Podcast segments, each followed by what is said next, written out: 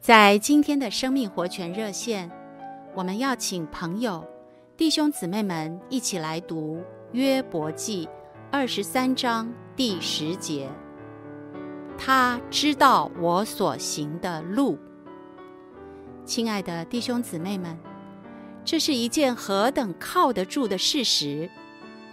亲爱的朋友，今天不管我们的道路是弯曲还是直的，或者是窄的，或者是宽的，或是崎岖的，或是平坦的，神都知道，因为他是全能的神，他会指引我们的脚步。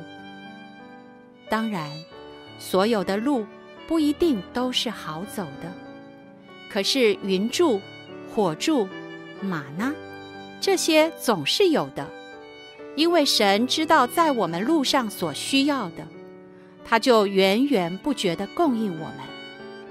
于是我们有了前进的把握。亲爱的朋友、弟兄姊妹们，我们大可放胆，迈开我们的脚步往前走。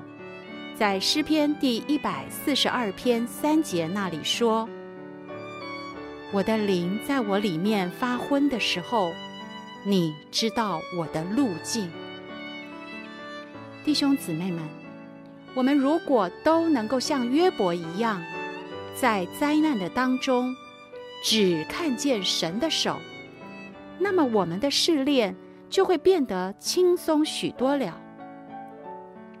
约伯在示巴人的刀剑后面，在天上降下的火后面。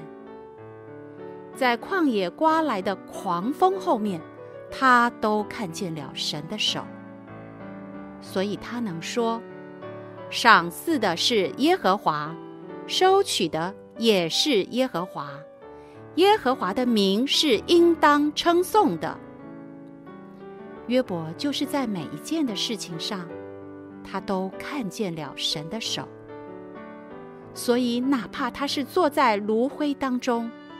他也能说：“我还要信靠他。”亲爱的弟兄姊妹们，亲爱的朋友们，你对你前面的道路觉得有把握吗？